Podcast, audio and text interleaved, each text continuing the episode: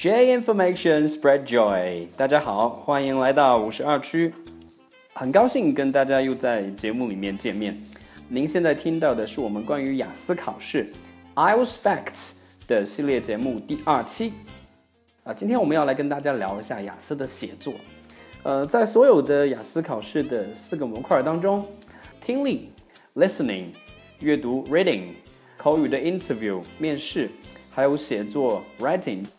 我们会认为最简单的部分其实就是写作，因为它是全部在你的掌控范围之内，而且你会受到更多的内容和理解力方面的限制也会更少。That's why we choose writing as the first part of our course。呃，我们也会把它当做是我们雅思课程的模块教学的第一部分。Anyway, there's still a problem，可是它还是有点点的问题。看到二十分钟要完成一百五十个词的小作文，看到四十分钟要完成二百五十个词的大作文，还有很多的 graphs, tables and forms，很多的莫名的图表、数据和表格，strange descriptions and long titles you wish you'd never met，还有那些大段的奇怪的描述和你永远不会想遇到的一些难题。很多雅思的考试朋友们在遇到上面的情况的时候，通常都会变得 they feel blank。觉得是脑袋空空的，所以他们的反应通常是 serious，真的要我写这个吗？或者说 what，这这什么意思？Really，我真的要写这个吗？最后他们会感叹一声 come on，我怎么写这个东西？我想这也是很多雅思的应考者在面对写作的这个要求的时候的共通的一些问题。其实把它归结起来，无非不过就是两个问题：第一，where to start。从哪入手？第二，What to write about？到底写些什么？带着这两个很大的障碍，They can't even finish the load。有很多考雅思的朋友，其实在考试里面都很难去把这个规定时间内的要求的字数写完，Let alone scoring high，更不用讲去得到很好的分数了。不过，就像我们在节目一开始跟大家讲到的，IELTS writing is controllable。IELTS 的写作其实是很有可控性的，它对每一个部分的要求都有很明确的一个界定。比如说，二十分钟一百五十词的小作文，它的终极要求就是给你很多的数据和图表，希望你可以去 summarize information，把列出的信息做好的总结，然后 report features。把里面的主要的特点给罗列出来，最后做适当的 comparison，适当的比较。而第二部分的大作文会要求我们去做 analyze，去做分析，去做 comparison，去做比较。But sometimes you also require to debate a bit and prove what you have to say。有的时候呢，呃，应试者需要去做适当的辩论，同时去论证自己的观点。So when we get to this point，当我们来到这里，我们可以实际的开始去做这样的一个事情，也是我们今天节目要跟大家聊到的一个重点，叫做 frame writing。frame 一个框架，你也可以把它当做是一个好的结构。在你拿到作文题觉得无从下手的时候，如果你已经有了一个成型的写作框架啊，你会知道我在第一段这里要做什么，我在中间这里要做什么，我在后面要去做什么。把你的写作的每一个段落都做好非常明确的角色的分工，很容易你就可以搭建得起来一个成型的，并且是你已经习惯的写作的一个结构。那么这之后你需要去做的就是去添加进去一些核心的写作信息点。It's pretty much like building a house，这个就跟建房子是一样的。我们会先把房子的框架搭起来。然后再往里面去填进去不同的东西，再去做 decoration，再去做它的装饰。So if you have a sound frame，如果你有一个很好的框架，if you're good at using this frame，如果你对于这样的一个框架的写作使用的非常的熟练，客观上你的写作会变得更简单。Then you wouldn't feel there's nothing to write about，你也不会再觉得是没有东西可以写。所以 let's get to this. How do we set and use the frames? 我们到底怎么样去建立自己写作的框架？如何去使用这样的框架？我们先来回到呃雅思写作的第一部分的小作文吧。任何一篇 Part One 第一部分的小作文，其实最核心的部分就是各种各样的数据。也许它会给你一个 table，也许它会给你一个 graph，不管是表格、图形或者是其他形式的数据陈列的方式。其实我们要做的就是三件事情。咱们可以把自己的写作分成简明的三段话。第一段，get to the topic，make a general conclusion，直截了当的开始介入主题，做一个大致的结论。那么这一段话不会占用到我们写作的太多的内容，通常三句话就够了。What do the data demonstrate？那些数据它展示了什么？第二句话，What do they indicate？它们透露出来什么样的信息？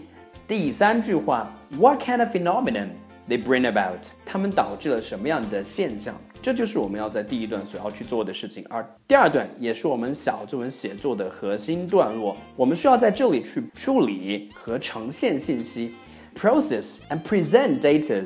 呃，在这里有个技巧可以分享给大家，就是 use a clue，给不同的数据加上一个共通的线索。你可以说从多往少的写。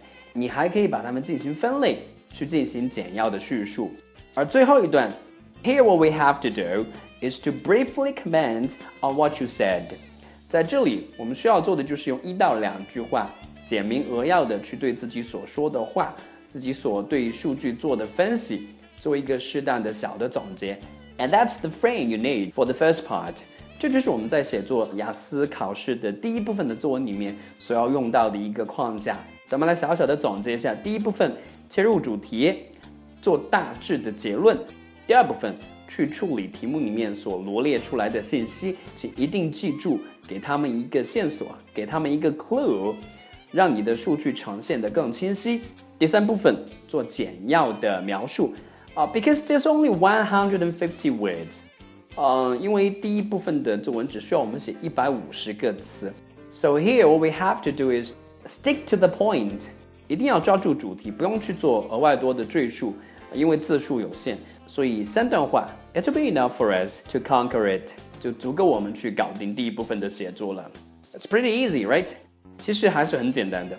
而至于第二部分，需要我们在四十分钟完成两百五十个词的大作文。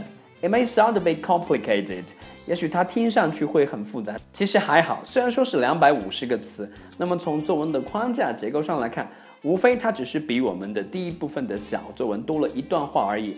它的框架可以是这样：咱们需要在第一段引入主题，请记住了，这里和第一部分的直接单刀直入的开始写话题不一样。通常第二部分涉及到一个现象、一个话题。所以，如果你太过于单刀直白的开始你的写作，会显得你的文章写得非常的突兀。That's why we have to get to the theme indirectly。这也是为什么我们要在第二部分写作的第一段的段落当中做引入主题，而不是单刀直叙。所以，咱们可以花呃三到四句话，对这个现象做简要的一个介绍，give it a natural flow，给它一个很自然的一个文章的一个脉络，慢慢的在第一段的最后。开始切入到你所要写作的题目的这个现象，或者说这个主题，而我们把第一段之后的第二和第三段留作了写作的核心部分。我们都知道，雅思考试的第二部分的写作，有的时候我们需要去对一个现象做分析和说明，有的时候我们需要对一个事物做好坏两方面的分析。有的时候你需要去证明自己的一个观点，所以中间的这两段就显得非常的重要。如果是做分析，中间两段各写两个主要的分析要点；如果是做比较，中间两段一段写好的方面，一段写坏的方面。当然提到这里，我们要特别强调一下，如果你更倾向于支持 the positive side，啊积极的方面，那么你可以先说坏的方面，and vice versa，反过来也是一样。而如果我们的作文题要求需要去论证一个东西，中间的两段你可以用来去做自己主要的两个观点的论证。那么不管你的写作的出发点是怎么样，来到这个第二和第三段的写作的时候，都有一些写作的技巧是可以去使用的，比如说做比较，比如说做说明，比如说给实际的事例。So if you do this, you really don't have to worry about the content，这会给你一个很清晰的一个指示。而当我们来到最后一段的时候，给整篇文章做一个自然的总结，confirm the things you have written about，把你之前的段落当中所做的陈述做一个确认式的补充。那么来到这里，其实第二部分的作文大致上就这样结束了。咱们做一个小小的总结啊。对于 Part Two 第二部分的写作，尽量把它安排到四个段落之内。第一段引入主题，第二、第三段根据作文的写作要求去做分析比较，或者说去做呃论证。最后一段是做总结，然后最后 confirm 去确认你所做到的论述。其实提到 frame writing，它也有自己的一些局限的方面。If you want to pass with flying colors，如果你想在雅思的写作考试里面拿到很高的分数，其实最好的状况呢，就是不要给自己做太多的限制。因为如果你的写作技巧和写作能力已经达到了一定的层次，已经达到了一定的一个水平线之上，你需要做的就是剥离各种各样的限制，尽情的去发挥。可是，如果你的写作能力还没有达到一定的等级，你会还有就是不知道写什么，不知道从何开始的这样问题。那么，这个时候，frame writing 框架式的写作就会给你一个很明确的一个提示。而这也是我们给那些希望在雅思考试里面拿到五分到六分或者六点五分左右的学员，在写作的时候所给的一个建议。呃，提到 frame writing 最好的几个好处是这样的：it saves time，你不需要花太多的时间去考虑你的文章的结构。；it reduces difficulty，它会把你的写作的难度降低一部分。；it makes writing easier to master，就像盖房子一样，如果你有框架之后，你有不同的框架，你可以搭出不同的房子，所以它也会帮助你把写作变得更容易掌握，有更多的逻辑，有更多的一些写作的一些技巧去遵循。最后一个好处就是，if you have a sound frame，如果你有一个很好的框架，all you have to do is focus on the key information，就是去关注文章里面所给出的主要的写作的信息点。那么到这里的话，我们今天的节目呢也是接近尾声了。雅思写作就像我们在节目一开始所说的那样，it's controllable，它是所有的四个模块里面最可控的一部分。We really have to make use of this feature。我们真的是需要好好的去利用这一个特点，在整个的雅思的考试过程当中，给自己争取到更多的有利条件。在之后的节目里面，我们会继续跟大家探讨雅思考试各方面的讯息。And of course, if you have any problems concerning IELTS test，如果您还有各方面跟雅思考试相关的讯息或者问题，想要跟我们讨论，您可以关注我们的新浪微博。五十二区英语，We'd be glad to share information with you there。我们会很高兴跟大家在那边去做更多的讨论。OK，今天的节目呢就到这里，我们在下次的节目里面再见。I'll see you guys in the program next time. Bye bye.